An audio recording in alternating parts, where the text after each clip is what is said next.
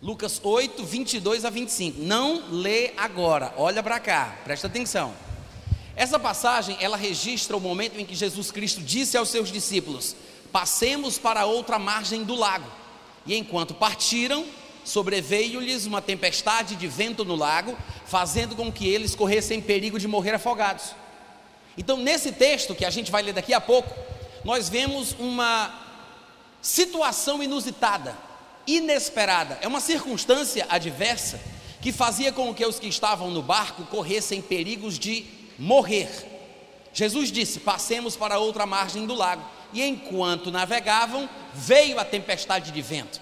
E era uma tempestade tão violenta que a Bíblia fala que eles de fato corriam perigo de só sobrar. Eu sei que só sobrar é uma palavra que a gente não conhece muito, mas significa naufragar. Corria o risco do barco virar e eles morrerem afogados. E muitas vezes na nossa vida é exatamente assim. Nós traçamos alguns planos, algumas metas, temos propósitos, sonhos, objetivos, tentamos sair. Presta atenção.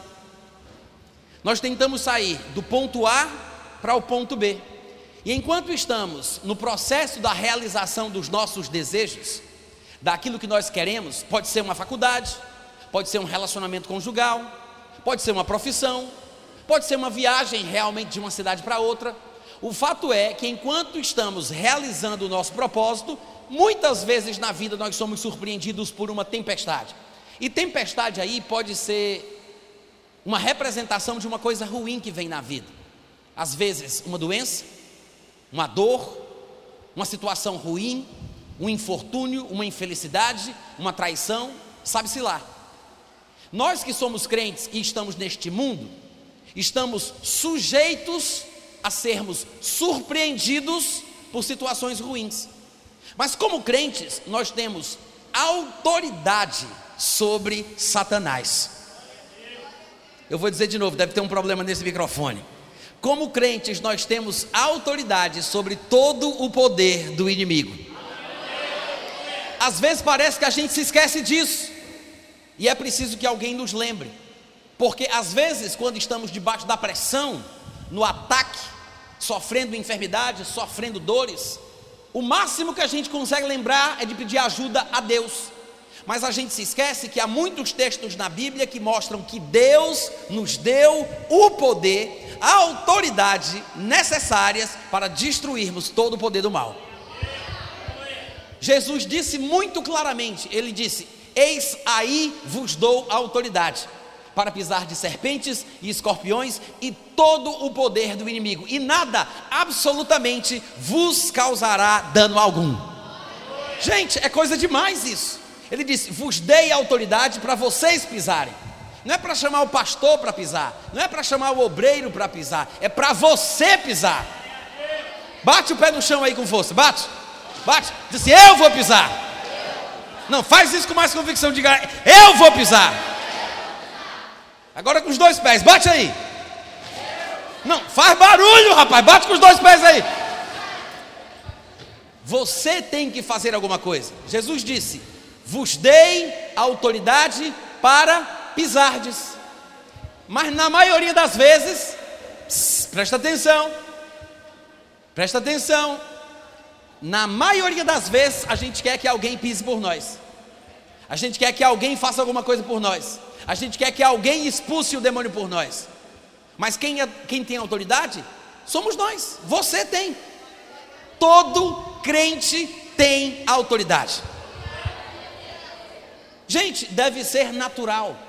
Assim como o passarinho voa, assim como o peixe nada, crente crê. Diga, crente crê. Peixe não nada? Passarinho não voa? E crente o quê? Crente crê. Crente tem que crer. Se não é crente, está com defeito. Se não crê, está com defeito de fábrica. Crente crê. Agora tem um detalhe: a fé, ela vem. A fé vem pelo ouvir a palavra de Deus.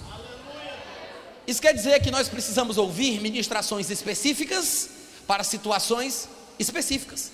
Eu não posso ouvir uma ministração sobre casamento durante uma, duas horas e depois e lutar contra Satanás na área da enfermidade.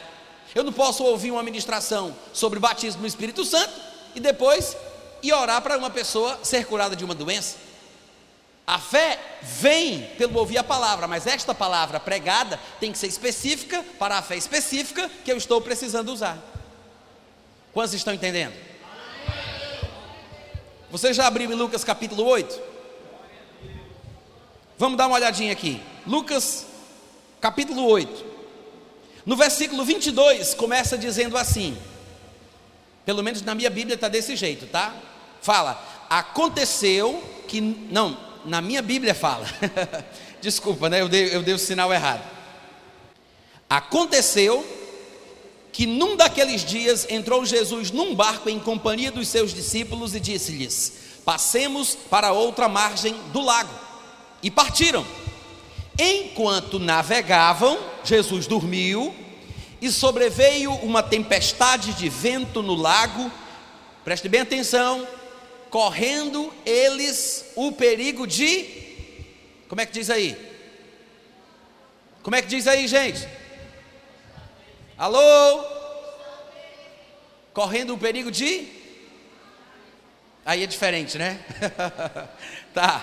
Na minha Bíblia diz assim: correndo eles o perigo de só sobrar. É, só sobrar, essa palavra é difícil mesmo significa naufragar. Na Bíblia de vocês dá a mesma ideia de que eles corriam perigo de morte? Dá a mesma ideia? A tempestade de vento fazia com que eles corressem o perigo de morrer afogados, trocando em miúdos. Eles corriam perigo de morte. Não é perigo de vida, porque ninguém corre perigo com a vida, né? A gente corre perigo com a morte. Eles corriam perigo de morrer afogados. Agora para para pensar comigo, gente. Olha só. Por que que isso aconteceu? É a pergunta que o crente mais faz. Meu Deus, por quê? Eu estou na obra, eu estou cumprindo a tua vontade, eu estou crendo na palavra, estou pregando a palavra, eu estou vivendo o evangelho. Por que que isso bateu na minha porta? Por que que essa tempestade chegou? Por que essa enfermidade veio contra mim? Irmãos, Satanás continua sendo Satanás o tempo todo. O diabo continua sendo o diabo do tempo, o, o, o tempo todo.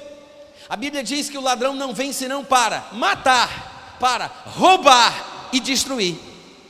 Matar, roubar e destruir. Vocês podem repetir? Matar, roubar, destruir. Tem como ter uma coisa mais clara do que essa? Matar, roubar e destruir? Não tem. Tudo aquilo que mata, tudo aquilo que rouba, tudo aquilo que destrói, não pode ser de Deus. Deus é o Pai das luzes, de quem vem todas as bênçãos. Nele não há mudança nem sombra de variação. Toda boa dádiva, toda boa dádiva e todo dom perfeito, sim, esse vem do alto. Em Provérbios capítulo 10, versículo 22 está escrito que a bênção do Senhor enriquece, enriquece a vida do homem em todos os sentidos: sentido espiritual, intelectual, emocional, financeiro. A bênção do Senhor enriquece e não traz consigo dores. Essa é a bênção de Deus. Mas em Provérbios capítulo 19, versículo 3 está escrito: A ignorância do homem destruirá a sua vida, mas o seu coração fica com raiva de Deus. Provérbios 19, 3. Não fui eu quem disse isso. Gostaria muito que tivesse sido. Infelizmente, falaram antes de mim. Está na sua Bíblia que você confia. A ignorância do homem destrói a sua vida. Porque quanto mais conhecimentos nós temos na palavra, mais nós podemos nos posicionar contra aquilo que não vem de Deus. Mas quando algo vem contra mim, se eu não sei se é de Deus, não sei se é do diabo, o que é que eu faço? Eu repreendo ou recebo? Eu vou ficar com dúvida. Numa situação como essa, quando Jesus Cristo disse: Passemos para outra margem do lago, e estavam navegando no barco, e sobreveio a tempestade de vento, eles corriam perigo de morrer afogados. O que você faria? Hein? Pensa aí. O que você faria? A natureza, a natureza que Deus criou, se levantou contra o povo que estava no barco. A natureza que Deus criou. Uma tempestade de vento. O que você faria? Muitos crentes, muitos crentes, sabe o que é que fariam? Fariam o seguinte: se ajoelhariam dentro do barco, levantavam as mãos para o céu e iriam dizer: Ó oh, soberano Deus, tudo que eu queria era passar dessa margem para outra, mas já que tu não queres, em tuas mãos eu entrego meu espírito. Por quê? Porque tem gente que pensa que tudo que acontece, acontece porque Deus quer. Conceitos equivocados, teologicamente equivocados, sobre a soberania de Deus. Para Deus ser soberano, Ele não precisa estar controlando todos os mínimos detalhes que acontecem na vida. Isso é uma caricatura que pintaram da soberania de Deus. Os calvinistas pensam assim. Os calvinistas têm essa noção, né? de que Deus, para ser soberano, ele tem que controlar todas as coisas. Mas se ele é que é soberano, ele decide o que ele controla de forma direta e o que ele não vai controlar. Porque se Deus quis que o homem tivesse autoridade sobre a sua vida, então Deus, em sua soberania, deu ao homem esta capacidade. E é Deus quem decide, porque ele é soberano. Deus é soberano sobre a sua soberania. Amém, irmãos? É como um presidente de uma empresa. Ele pode ser o soberano, ilustrativamente falando, o soberano daquela empresa, o soberano daquela indústria, e ele decide se ele vai fazer certas coisas ou não. Como soberano, ele pode determinar que algumas pessoas, por exemplo, leiam os e-mails que ele recebe, que vêm para ele. Ah, mas você tem que ler porque você é o chefe, você é o líder, você é o dono, você é o soberano. Não, como soberano é o soberano que decide. Ele não é obrigado a ter que ler todos os, os, e-mails, porque se ele é soberano, ele é que decide o que ele faz ou não. Ele pode encarregar pessoas de desempenhar certas funções. Quantos estão entendendo? Quando Deus fez o homem à sua imagem e semelhança, e alguns estudiosos dizem que uma possível melhor tradução para isso seria dizer que o homem foi feito uma duplicata em espécie da categoria de Deus. Você podia ter dado um grito de aleluia agora. O homem foi feito uma duplicata em espécie da categoria divina. Quando Deus fez o homem à sua imagem e semelhança, Deus deu ao homem autoridade e poder. Não é à toa que para Deus o homem é tão importante e é tão valioso quando Deus foi comprar o homem de volta das mãos do diabo, o que foi que Deus pagou? Qual o preço que ele ofereceu? Ele pagou com a vida do seu próprio filho Jesus Cristo, porque para Deus é isso o que a gente vale. Para Deus, é esse o valor que você tem. Deus nos vê como Jesus Cristo. A gente não se vê assim. Nós não nos valorizamos. Nós preferimos nos apegar a versículos que parecem falar que somos nada, vermes, minhocas, imprestáveis, pó. E a gente se esquece de um monte de versículo que fala que nós temos autoridade, que nós temos poder, que somos filhos de Deus, que maior é aquele que está em nós do que aquele que está no mundo. E aí na hora que a gente precisa, a gente é o que? Fraco, vulnerável, tem medo, não sabe o que fazer. Muitos de nós, dentro desse barco, talvez não tivéssemos coragem nem de pedir Deus para fazer alguma coisa. Muita gente só ia fazer o seguinte: ai, meu Deus, ai, Deus, ai. Só isso aí. É verdade ou não é? Eu sei. Eu já passei por isso. Agora, o que é interessante é que Jesus é o nosso exemplo. Quantos concordam comigo? Quantos concordam que Jesus é o nosso exemplo? Quando a gente começa a estudar numa passagem como essa, o que foi que Jesus fez, irmãos, aí o negócio vira de ponta cabeça. A nossa teologia dá um nó. Porque a gente é doutrinado a pensar dentro do cabresto que a palavra de Deus perde a força sobre a nossa vida. A gente só enxerga a Bíblia à luz da nossa teologia, à luz da nossa religião. E aí a gente perde a bênção, porque a palavra de Deus é que deveria nos instruir sobre a vida, e não os nossos pregadores prediletos. Vocês estão me ouvindo? Aí a primeira pergunta que eu faço em cima do texto que a gente leu é: por que, que essa tempestade veio? Está escrito, versículo 22. Aconteceu que num daqueles dias, entrando eles no barco, disse-lhes: Passemos para outra margem. Enquanto navegavam, sobreveio uma tempestade de vento, correndo eles o perigo de morrer afogados. Agora, por que aconteceu? O texto não diz. A minha Bíblia não diz. Só fala que aconteceu. Por que aconteceu? Não fala. Começa já assim: aconteceu. Como é que diz na versão de vocês aí? Aconteceu também? Diz aconteceu? Por que aconteceu? Não fala. A gente não sabe. Mas o que é que o crente mais perde tempo? É perguntando para Deus: por quê? Por quê? Por quê, meu Deus, que isso aconteceu? Por quê? E a Bíblia nem sequer se preocupa em dizer por que, isso aconteceu, só diz que aconteceu. E nós perdemos tempo com aquilo que Deus não quis dizer em vez da gente aprender com aquilo que ele realmente disse.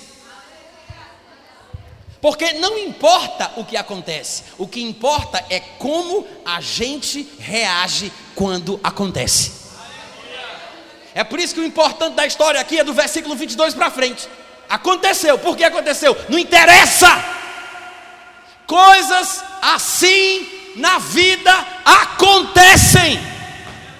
Nós estamos num lugar onde Satanás é Deus. Esse pedaço aqui é domínio dele. Não pense que viver como crente nesse mundo onde Satanás reina é ficar deitado em berço esplêndido ao som do baia luz do céu profundo. A vida cristã não é um mar de rosas. Estar neste lugar que é terreno do inimigo é ter que nadar contra a maré para salvar a sua própria vida.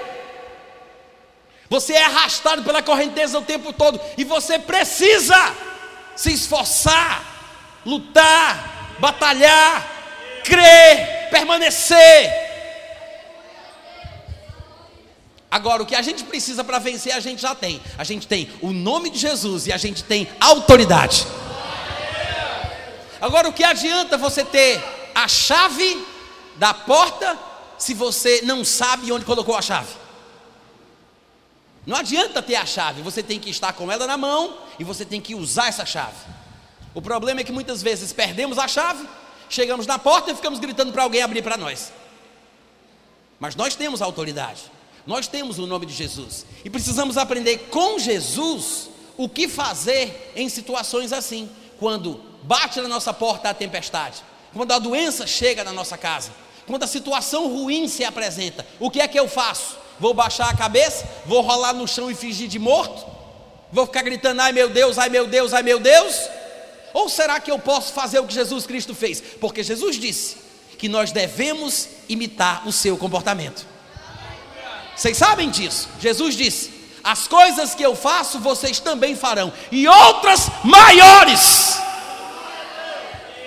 Isso quer dizer que o que Jesus fez eu posso fazer. Se Jesus repreendeu a febre, eu posso repreender a febre. Se Jesus expulsava espíritos surdos, mudos, eu posso expulsá-los também. Se Jesus curava pessoas doentes, eu posso curar também. Se Jesus tinha autoridade sobre Satanás, eu tenho também. Se Jesus falava com vento, eu posso falar também. Jesus falou com o mar, falou com o vento, falou com a febre e falou até com um pedaço de pau. Jesus disse a uma figueira: Nunca, jamais coma alguém fruto de ti. E a figueira secou desde a raiz. Os discípulos de Jesus ficaram impressionados. No outro dia pela manhã, Pedro perguntou, disse para ele: Senhor, a figueira que amaldiçoastes secou. Aí Jesus olhou assim para os discípulos e Jesus ficou admirado com a admiração deles. E o que foi que Jesus disse? Está lá em Marcos capítulo 11, versículos 22 e 23. Ele disse: Tenham a fé de Deus. Nas nossas Bíblias, por causa de uma má tradução, está escrito: Tenham fé em Deus. Mas o texto original está falando sobre ter o mesmo tipo de fé que Deus tem. Porque Deus é aquele que chama as coisas que não são como se fossem. Ele cria a partir do nada. Ele disse: haja e ouve. Então Jesus está dizendo para que os crentes tenham a fé de Deus e não simplesmente fé em Deus. E a gente observa o contexto de Marcos 11 e observa que Jesus, que é o exemplo, não creu em Deus para que a figueira secasse. Jesus não falou com Deus para Deus matar a figueira.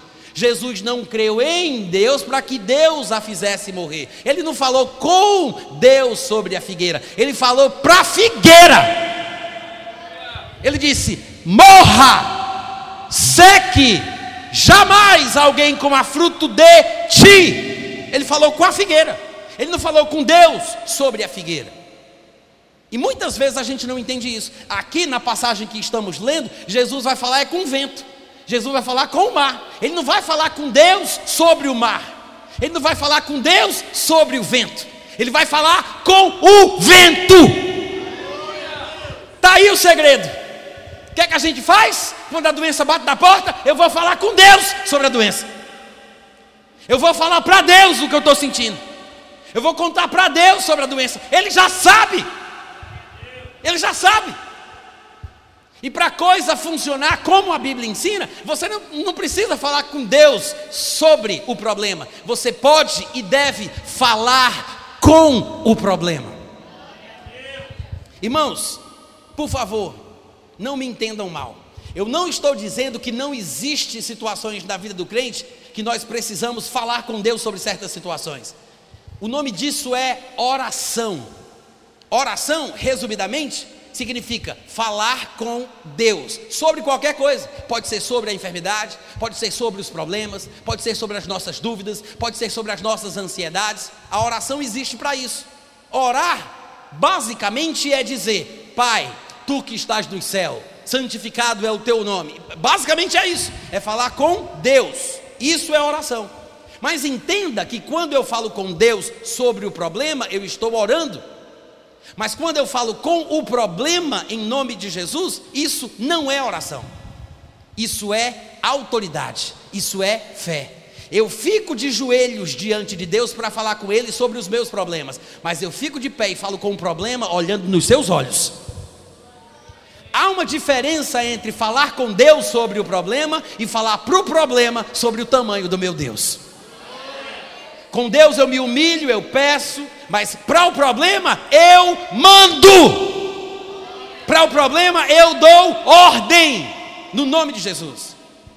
Então há uma diferença entre orar a Deus sobre a tempestade, orar a Deus sobre a figueira, orar a Deus sobre a febre e falar com a febre, falar com a figueira, falar com o vento. Há uma diferença. Muitas vezes nós que somos crentes só lembramos de falar com Deus. A maioria das vezes, em todas as situações, tudo que a gente lembra de fazer é falar com Deus. Mas passagens como essa, muitas vezes nem são usadas como tema de pregação, que as pessoas não sabem o que dizer num texto como esse. As pessoas não sabem como usar uma passagem como essa.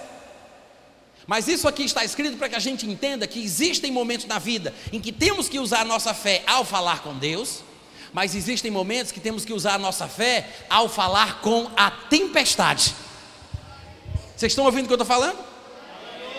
Quem aqui já expulsou o demônio? Levanta a mão. Quem já expulsou o demônio? Quem já expulsou? Tá, tem um crente aqui dentro da casa.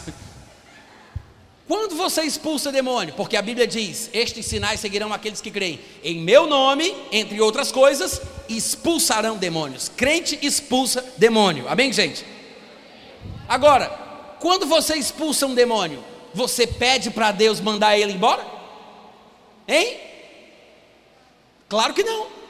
Claro que não. Um crente inexperiente que nunca fez isso na vida pode até fazer. Tá lá o bichão endemoniado, a pessoa chega lá, aí se ajoelha e diz: "Oh, meu Deus, meu pai". Tu leva um tapa na cara, bestado. Tu não sabe o que é que uma pessoa endemoniada é capaz de fazer não. Se você não tem experiência em expulsar demônio, nem se meta a besta. Mas se você conhece a autoridade que você tem, você não chega lá, coitadinho, falando com Deus. Você fala com Deus em casa, mas lá você vai falar é com demônio. Entendeu o que eu falei? Quando o demônio está na sua frente, você não vai fechar os olhos para falar com Deus. Com Deus você fala no seu quarto, com a porta trancada. Com o demônio você fala com ele olhando nos olhos. Você não vai pedir, você vai dar ordem você vai mandar, sai em nome de Jesus. E o bicho sai. o bicho sai. Você nunca vai ver Jesus Cristo expulsando demônio falando com Deus, porque expulsar demônio não é oração. Oração é falar com o Pai, falar com o demônio é exercer autoridade, é exercer fé. Vocês estão me ouvindo? Mas a pergunta fica no ar: por que coisas assim acontecem? Que vêm para matar, para roubar, para destruir? Porque Satanás é Deus. É por isso que elas acontecem. E não tem como evitar que o mal bata em nossa porta. Quer ver um exemplo? Você conseguiria evitar que uma pessoa que não gosta de você fosse até a porta da sua casa? Você consegue evitar isso? Hein? Não. Você não consegue evitar. Se der na cabeça desse doido de ir bater na porta lá de casa, o que é que eu posso fazer? Não tem como eu evitar. Você consegue evitar que ele vá até a sua porta? Não consegue. Mas você consegue evitar que ele entre na sua sala. É ou não é? Talvez você não consiga evitar que os passarinhos sobrevoem a sua cabeça, mas você pode evitar que eles façam um ninho nos seus cabelos. Tem coisas que nós não podemos evitar, mas tem outras que só depende de nós. O mal pode vir, a doença pode chegar, Satanás pode me atacar, mas irmãos, presta atenção. Se eu não estiver em pecado, porque às vezes pode ser que eu esteja sofrendo as consequências dos meus erros. Eu sei que tem gente que pensa que não, mas pecado traz consequência ruim. Jesus curou um homem paralítico, lá em João capítulo 5, e depois ele o encontra curado no templo e ele diz: Olha, agora que estás curado, não peques mais para que não te aconteça coisa pior. Então, pode acontecer uma coisa pior. E o que é interessante dessa passagem é porque tem gente que diz assim: Não, quando Deus cura, cura, ou seja, a pessoa nunca mais fica doente. E Jesus que curou o homem e ainda diz: Cuidado, viu, pode ficar pior ainda. Ué, não foi Deus que curou, não? Foi. Mas a pessoa tem responsabilidade sobre a sua própria vida. O problema é que nós jogamos tudo nas mãos de Deus. Vocês estão me ouvindo? Então, se você não está em pecado, se você não fez nada de errado, e aquela situação surge, você pode ter confiança diante de Deus, meu irmão. Se fosse uma punição divina, um juízo divino, porque às vezes as pessoas podem sofrer as consequências dos seus erros, aí tudo bem, a pessoa fica sem coragem de agir, sem coragem de crer, ela fica desmotivada, porque ela acha que merece passar por aquilo. Mas é fácil de resolver, porque se nós confessarmos os nossos pecados, Ele é fiel e justo para nos perdoar o pecado e nos purificar de toda injustiça. Confessou o pecado, foi perdoado, foi purificado, se levanta e repreende Satanás no nome de Jesus. Agora, na história que a gente está lendo aqui, tem um detalhe. Irmãos, é Jesus. É Jesus que está no olho do furacão. Jesus nunca cometeu pecado, cometeu? Não. Então Jesus não está sofrendo as consequências dos seus erros. Vocês concordam comigo? Ele não está sofrendo consequências dos seus erros. Jesus não estava fora da vontade de Deus, porque alguém poderia pensar: ah, mas se eu ficar fora da vontade de Deus, pode ser que eu dê brecha para o diabo. Jesus estava fora da vontade de Deus? Não. Será que Jesus estava sofrendo isso porque esqueceu de pagar o dízimo do mês passado? Não. Irmãos, por que, que isso aconteceu com Jesus? Porque coisas assim acontecem. Coloque isso na sua cabeça. Você pode estar em comunhão com Deus, estar vivendo a sua vida de forma correta, perfeita. Satanás não vai deixar de ser mal só porque você é crente. Quantos estão me ouvindo? Porque acontece, a gente não tem controle. Mas o que a gente faz quando acontece, aí são outros 500. Vocês podem dizer amém de vez em quando? O que a gente faz quando esse tipo de coisa acontece, aí é outra história. Outra história. Nessa passagem, a Bíblia diz que sobreveio a tempestade de vento no lago, fazendo com que eles corressem perigo de morrer afogados. O que é que aconteceu, hein? No versículo 24 diz que, chegando-se a Jesus, despertaram-no, dizendo: Mestre, nós estamos perecendo. Essa era a fé dos discípulos. Acabou-se, agora, ih, acabou! tem mais jeito, não é o fim.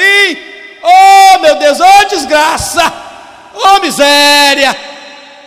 Acordaram Jesus para dizer para Jesus: Nós estamos perecendo. Isso é que é uma confissão de fé, né? Hein? Você conhece o crente pelas coisas que ele diz, pelas coisas que ele canta. Você conhece o crente pela boca. Nós estamos perecendo. Olha isso. Eles não estavam perecendo coisa nenhuma. Quem é que tem tempo enquanto está morrendo de dizer que está morrendo? Eles não estavam morrendo, eles estavam morrendo de medo. Eles estavam apavorados, mas não estavam morrendo de fato. Não estavam engolindo água, o barco não tinha virado, eles nem tinham caído dentro do mar ainda. Era tudo medo, pavor. Aí eles acordam Jesus, sabe o que, é que Jesus faz? Olha aí no versículo 24: Despertando-se Jesus, repreendeu o vento, repreendeu a fúria da água, tudo cessou e veio a bonança. Jesus repreendeu o quê? Repreendeu o quê? Repreendeu o vento, repreendeu o mar. Mas o vento não é uma coisa de Deus? Hein? O vento não foi Deus que criou? Sim ou não, gente? Sim. Como é que Jesus teve coragem de repreender uma coisa que Deus criou? Porque nem tudo o que Deus criou hoje está se comportando como Deus quer, porque Satanás se tornou o Deus deste mundo. Veja como o mundo está. Você acha que as coisas que acontecem no mundo acontecem porque Deus quer? Claro que não. Os tsunamis, os terremotos, os furacões, as desgraças, as misérias, não é a vontade de Deus. Não é a vontade de Deus. Se fosse Deus que estivesse fazendo o que acontece aqui em, Lucas capítulo 8, Jesus jamais repreenderia aquilo que Deus faz. Vocês sabiam disso? Vocês estão me ouvindo? Preste bem atenção: Jesus jamais repreenderia uma obra de Deus. Jesus só repreendia as coisas que o diabo faz. Vamos lá, gente. Lembra daquilo que Jesus Cristo disse em Mateus capítulo 12, versículo 25? Abre lá, dá uma olhadinha comigo por gentileza. Mateus capítulo 12, pertinho ali do versículo 25.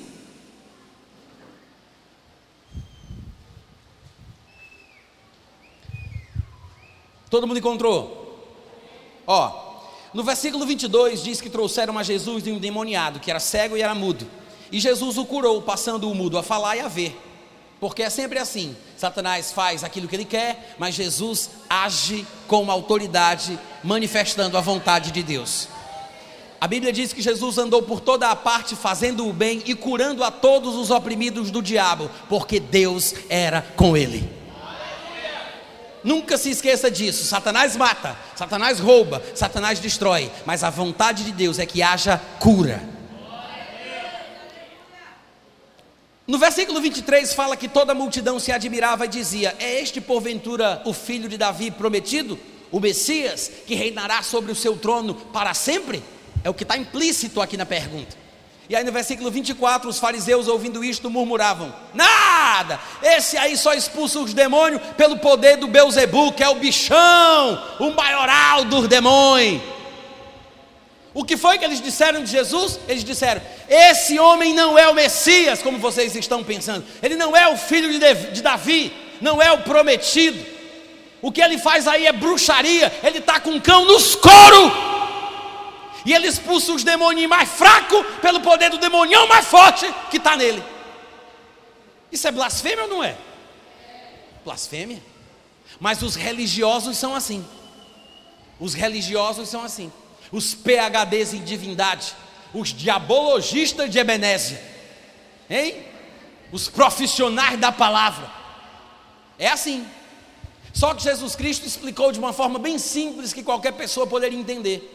No versículo seguinte, Jesus, porém, entendendo a lógica do pensamento deles, Jesus disse no versículo 25: é engraçado. Todo reino dividido contra si mesmo ficará deserto. Toda cidade ou casa dividida contra si mesma não subsistirá. Se Satanás expulsa o próprio Satanás, me diga aí, dividido não está contra si mesmo? Como é que vai subsistir o seu reino, hein? Quantos entenderam? Jesus expulsou um demônio e a pessoa que estava influenciada por ele, que era cega, que era muda, passou a falar. A pessoa foi curada porque Jesus expulsou o espírito de enfermidade. Aí quando o pessoal viu aquilo, aí disse assim: é uma feitiçaria. Isso aí é bruxaria. É Beuzebu que está nele que expulsa os demônios mais fracos. Aí Jesus disse assim: gente, pelo amor de Deus, isso nem faz sentido. Se Satanás está expulsando Satanás, o reino dele virou bagunça. Como é que vai subsistir o reino de. Como é que vai subsistir o reino de Satanás se ele está dividido contra ele mesmo? Sabe o que é que Jesus está querendo dizer com isso, gente? Que Satanás não está dividido contra ele mesmo. Satanás não expulsa Satanás. Quem expulsa Satanás é aquele povo que faz parte do reino de Deus. Que é por isso que ele diz no versículo 27. Agora, se eu expulso os demônios por Beuzebu, por quem é que vão expulsar os filhos de vocês? Pois eles mesmos serão os vossos juízes. Agora, se eu expulso os demônios pelo Espírito de Deus, é porque outro reino chegou para vocês. Jesus está dizendo que uma coisa é o reino de Satanás, que não está dividido, e outra coisa é o reino de Deus, que é contra o reino de Satanás. Jesus expulsava demônios porque fazia parte de um reino diferente do reino de Satanás. Jesus expulsava o demônio, os demônios, as enfermidades, os espíritos ruins, pelo Espírito de Deus que estava nele. Quando você volta para Lucas capítulo 8 e você vê que Jesus Cristo repreendeu o vento, repreendeu a fúria do mar, você pode ter certeza absoluta, pela lucidez que a palavra de Deus apresenta, que Jesus não repreenderia uma coisa que Deus está fazendo. Quantos ouviram o que eu falei? Por que Jesus não repreenderia uma obra de Deus? Porque Jesus veio para desfazer as obras do diabo e não as obras do seu pai. Se o Pai criou a tempestade, Jesus não repreende aquilo que Deus faz. Jesus não desfaz aquilo que Deus faz. Até porque, se o reino de Satanás não está dividido, por que, que o reino de Deus vai estar? Tá? Entendeu o que eu falei? Se o reino de Satanás não está dividido, como é que o reino de Deus vai estar, tá, gente? Deus faz uma coisa, aí Jesus repreende a obra de Deus. Que coisa sem sentido. Sabe o que é que Jesus está ensinando para a gente? Que se somos crentes em Jesus, se Ele é o nosso exemplo, nós temos que aprender a começar a repreender as obras do diabo. Não é pedir para papai do céu fazer alguma coisa, não. Ah, papai do céu, olha esse demônio. Papai do céu, olha esse demônio. Não. Eu vou falar com Satanás eu vou repreender o vento, eu vou repreender a fúria do mar, eu vou repreender a febre, eu vou repreender a doença. Em nome de quem você pensa que tem poder ou autoridade para fazer isso? No nome que está acima de todo nome. Não é no meu nome, não é na minha autoridade, não é pela minha piedade, pela minha santidade, é pelo nome do Senhor Jesus Cristo. Jesus disse: Estes sinais seguirão a quem crê. Em meu nome expulsarão demônios. Em meu nome. Glória a Deus. Aleluia. Quando olhamos para uma passagem como essa, nós aprendemos uma coisa muito importante: que nós precisamos começar a agir diferente. A nossa teologia é que nos atrapalha de experimentar o melhor de Deus. Porque tem muita gente boa que não tem coragem de repreender o vento, porque foi Deus que criou o vento. Aí fica com medo, porque não sabe, será que é de Deus, será que não é? Sei lá, de repente ele quer me ensinar alguma coisa com isso. Cuidado para não morrer no meio da aula. Porque tem muita gente que está nesse negócio de talvez Deus queira me ensinar alguma coisa e morre cedo, com 65 anos. Porque a Bíblia diz que a gente pode viver até os 120, né? Sim ou não? Até os 120. É o limite divino. O salmista falou lá que queria ir até os 70 e 80, mas isso aí é com ele. Deus disse: é até os 120. Existem coisas que nós fazemos na vida que podem deixar a nossa vida mais longa. Tem coisas que fazemos que podem encurtá-la. A Bíblia diz: honra o teu pai e a tua mãe, que é o primeiro mandamento com promessa, para que tenhamos uma vida longa na terra. Tem coisa que pode fazer a minha vida ser maior, mas tem coisa que pode encurtar. Vocês estão me ouvindo? Irmãos, a tempestade de vento nesse lago fazia com que Jesus e os discípulos que estavam no barco corressem perigo de morrer afogados. Mas graças a Deus, Jesus nos ensinou uma grande lição. Ele repreendeu o vento, ele repreendeu o mar. Jesus repreendia a febre, ele repreendeu uma figueira. E nós? Será que nós temos coragem de repreender uma dor de cabeça? Ou será que é uma coisa que a gente não pode fazer? Será que nós temos coragem de repreender um câncer? Será que nós temos autoridade para fazer isso? Ter, nós temos, mas às vezes nós estamos acomodados. Às vezes a nossa teologia nos impede, o nosso preconceito nos impede. Não temos conhecimento suficiente para termos ousadia de ir contra Satanás. Nem com o diabo a gente sabe tratar. A gente pede para Deus resolver o problema. Mas irmãos, Deus não vai lidar com o diabo. O que Deus tinha que fazer com o diabo, ele já fez. Agora está nas nossas mãos. Eis aí vos dei autoridade para pisar de serpentes e escorpiões e todo o poder do inimigo, e nada, absolutamente nada, vos causará dano algum.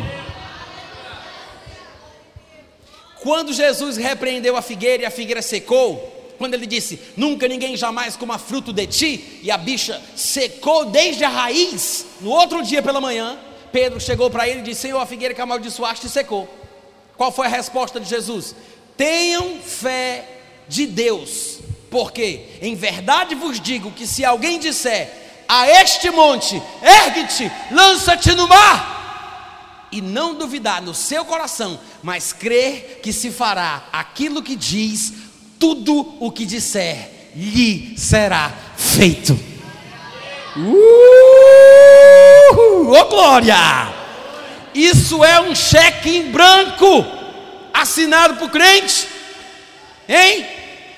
Jesus olhou para os discípulos, presta bem atenção, e ele disse: Em verdade vos digo, se alguém disser a este monte, tem alguém aqui hoje, hoje pela manhã?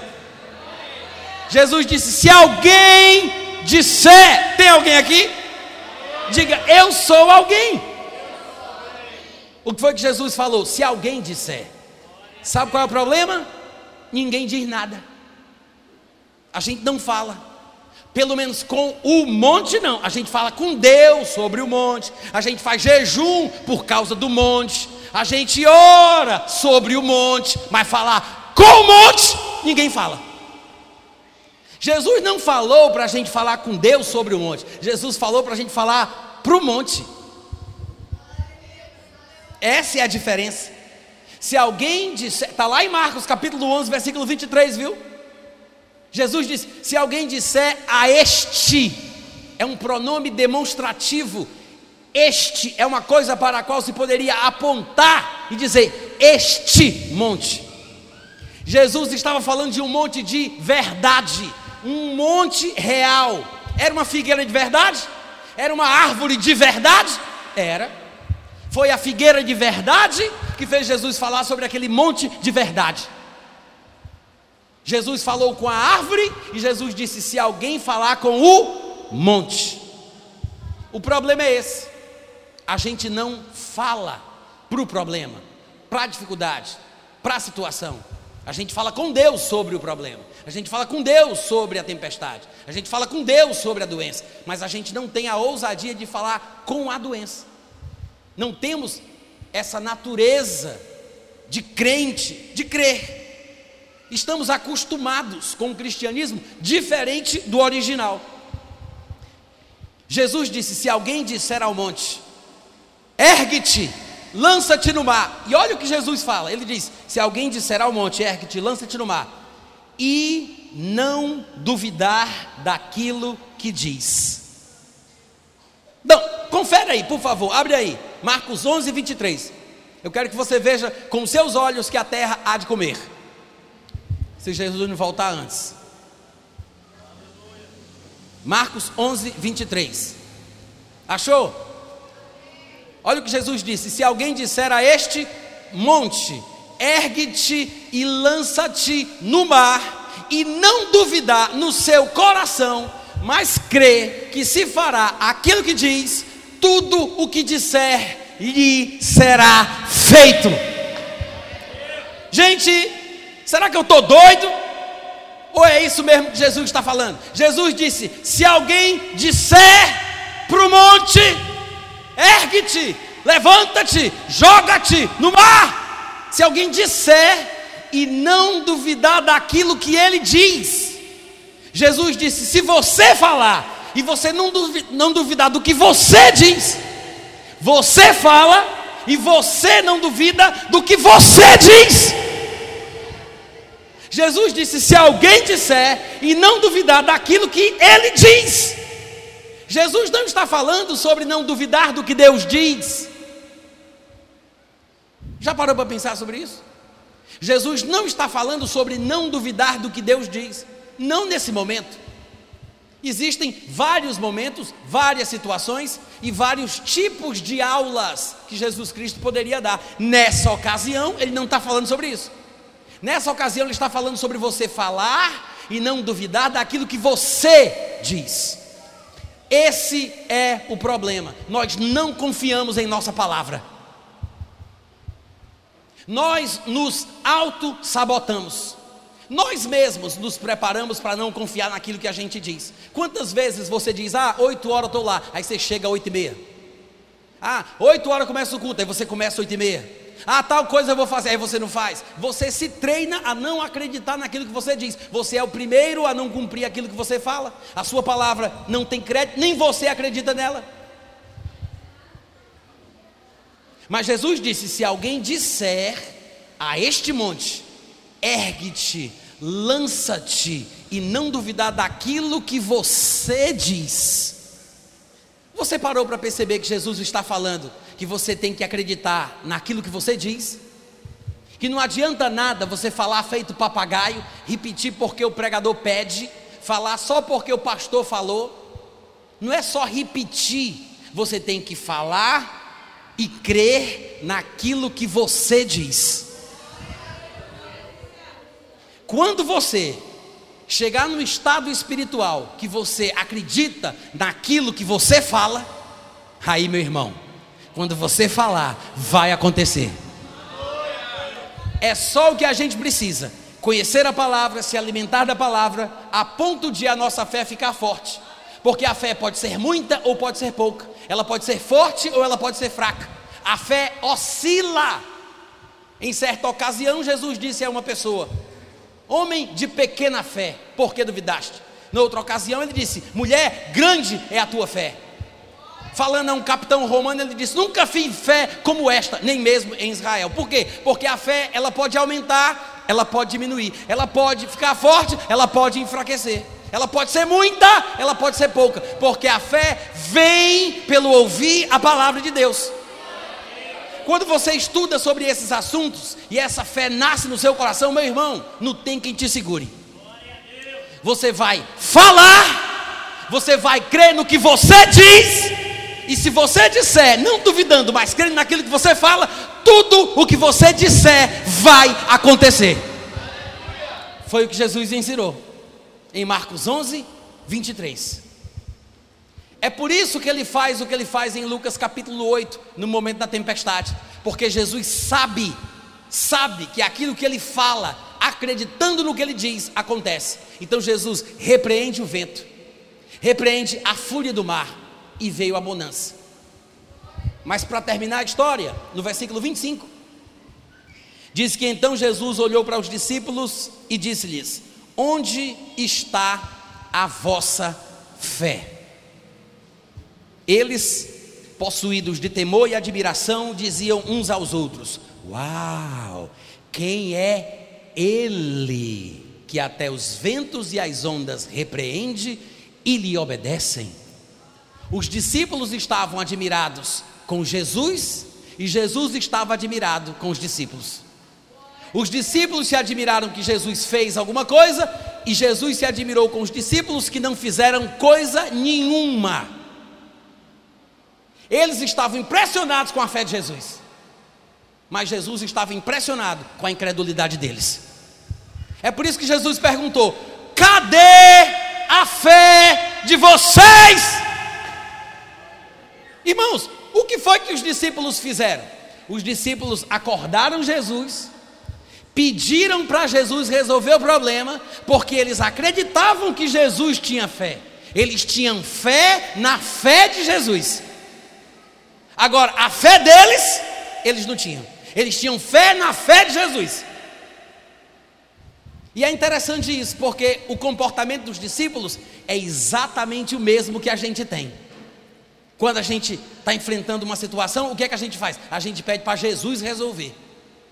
E a gente pensa que essa é a atitude correta do crente: jogar a batata quente nas mãos de Deus. Te vira aí, meu pai, dá teus pulos. Os discípulos fizeram exatamente isso. Acordaram Jesus, falaram com Jesus, Jesus resolveu o problema. Mas Jesus repreendeu os discípulos por terem feito isso. Sabe o que significa? Significa que nós não podemos imitar um comportamento que merece repreensão. Não podemos agir como os discípulos agiram. O nosso líder e o nosso exemplo não são os discípulos quando agem em incredulidade, é Jesus Cristo, mesmo que ele repreenda os discípulos. O nosso exemplo é Jesus. Amém, gente? Para para pensar. Quando um pai repreende um filho, quando um professor disciplina um aluno, corrige um aluno, é quando, por exemplo, o aluno, o filho, faz uma coisa que o professor e o pai esperam que numa próxima situação semelhante ele haja de forma diferente. O pai repreende o filho para que o filho entenda que numa próxima situação semelhante o filho vai ter que agir de forma diferente. Quantos entenderam? Por que, que o pai disciplina o filho? Porque o pai espera que o filho entenda que numa próxima situação semelhante ele vai ter que agir de forma diferente. Jesus repreendeu seus discípulos para que os discípulos entendessem que eles não podem agir sempre assim. Irmãos, Jesus não ficaria para sempre com eles. Jesus estava ali para dar o exemplo, para ensinar sobre fé. Jesus usava a sua fé diante dos discípulos, mas chegaria um dia que eles teriam que usar a fé deles. É por isso que Jesus pergunta: cadê a fé de vocês? Onde está a vossa fé? Eles estavam se confiando na fé de Jesus, mas Jesus iria partir e eles teriam que dar continuidade à obra. Então Jesus pergunta: e a fé de vocês? Cadê a fé de vocês? Em Marcos 4:40, que é o outro evangelho que registra o mesmo episódio, diz lá que Jesus perguntou para os discípulos: Por que sois assim tímidos? Como é que vocês não têm fé? A timidez, a covardia, o medo, a ausência de fé, a dúvida, a insegurança são consequências da falta de conhecimento destas coisas. Jesus perguntou: por que vocês são assim tímidos? Lá em Marcos 4,40. É na mesma história. Onde está a vossa fé? Sabe o que é interessante na pergunta de Jesus? É porque a fé, gente, é uma coisa que dá para ver, sabia? Vocês sabiam que a fé não é invisível? Tem gente que pensa assim, não, só Deus sabe, quem crê quem não crê, né? Só Deus que sabe o que é está no coração da pessoa, não. Só Deus sabe quem é que tem fé ou quem não tem. Não, não é verdade.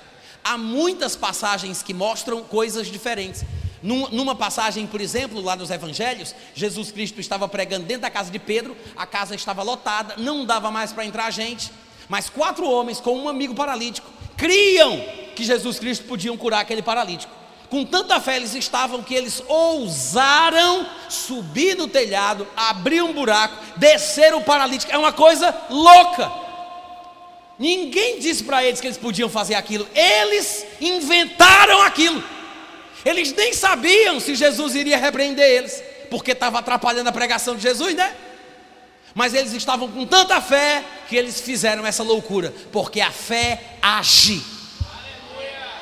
Quando Jesus viu aquele paralítico sendo descido pelo eirado, sabe o que foi que Jesus fez? A Bíblia fala: vendo-lhes a fé, Jesus disse ao paralítico: Filho, os teus pecados estão perdoados.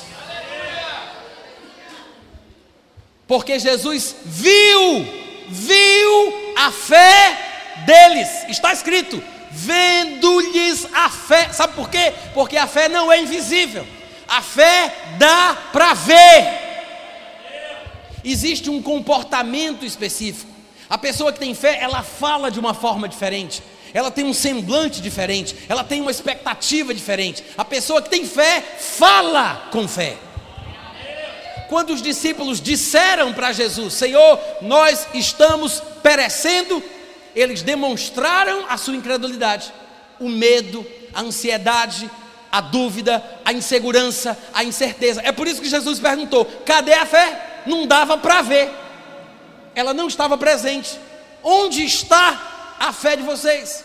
Porque as nossas palavras revelam se nós cremos ou não cremos. A fé não é uma coisa invisível. A Bíblia diz que a fé é a convicção de fatos que não se veem é a certeza de coisas que se esperam. Muita gente se atrapalha com esse versículo pensando que por isso a Bíblia está ensinando que a fé é uma coisa invisível, mas não diz. A Bíblia diz que a fé é a convicção em fatos invisíveis. A fé não são os fatos invisíveis, a fé é a convicção neles. Os fatos podem ser invisíveis, mas a minha convicção nos fatos invisíveis dá para ver na cara. A fé não é invisível, a fé é a convicção nos fatos invisíveis. A fé é a certeza nas coisas que eu estou esperando. Então, como Jesus não viu fé, por causa das suas palavras, por causa do seu comportamento, irmãos, isso é uma lição para a gente. Jesus repreendeu os discípulos para que nós possamos aprender com eles. Eles erraram por nós para que a repreensão deles sirva para a gente. Porque nós até hoje ainda estamos agindo como os discípulos, com medo, inseguros, com falta de fé, falando negativo, dizendo que vamos morrer, dizendo que agora é o fim. Eita, acabou, eita, lascou, agora já era. Vou morrer, vou morrer, vou morrer. Aí joga para Deus a batata quente e a gente está aqui na história, nós somos muitas vezes iguais aos discípulos. E deveríamos ser iguais a Jesus. Nós temos aqui nessa passagem dois exemplos: um exemplo do que nós não devemos fazer e um exemplo de como devemos agir. Não podemos agir como os discípulos, fracotes, amedrontados, medrosos, sem saber o que fazer colocando todos os problemas nas mãos de Deus.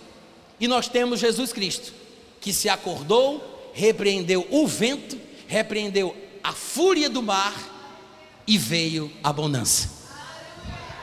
Nós devemos imitar Jesus, irmãos. Devemos agir como Jesus Cristo agiu. Por que coisas assim acontecem? Eu não sei. A Bíblia não se preocupa em explicar por que elas acontecem. A Bíblia só diz que coisas assim acontecem. Mas quando acontecerem, devemos imitar Jesus Cristo, devemos nos despertar desse sono. Nós devemos olhar de frente para o problema e devemos repreender o vento. Aprenda a expulsar demônios, a expulsar a enfermidade, a expulsar a febre, a expulsar aquilo que vem contra você, tudo aquilo que vem para matar, para roubar, e para destruir não vem de Deus. E você pode, em nome de Jesus, usar a sua fé, a sua autoridade e estabelecer a vontade de Deus na terra. É para isso que nós estamos aqui, irmãos. É para isso que nós estamos aqui, porque somos crentes e temos autoridade. Quantos receberam hoje pela manhã? Eu quero que você coloque a mão no peito e você confesse comigo. Diga: Eu creio que a palavra de Deus é lâmpada para os meus pés, é luz para os meus caminhos. A entrada desta palavra traz luz, dá entendimento. Recebi a luz, recebi a palavra.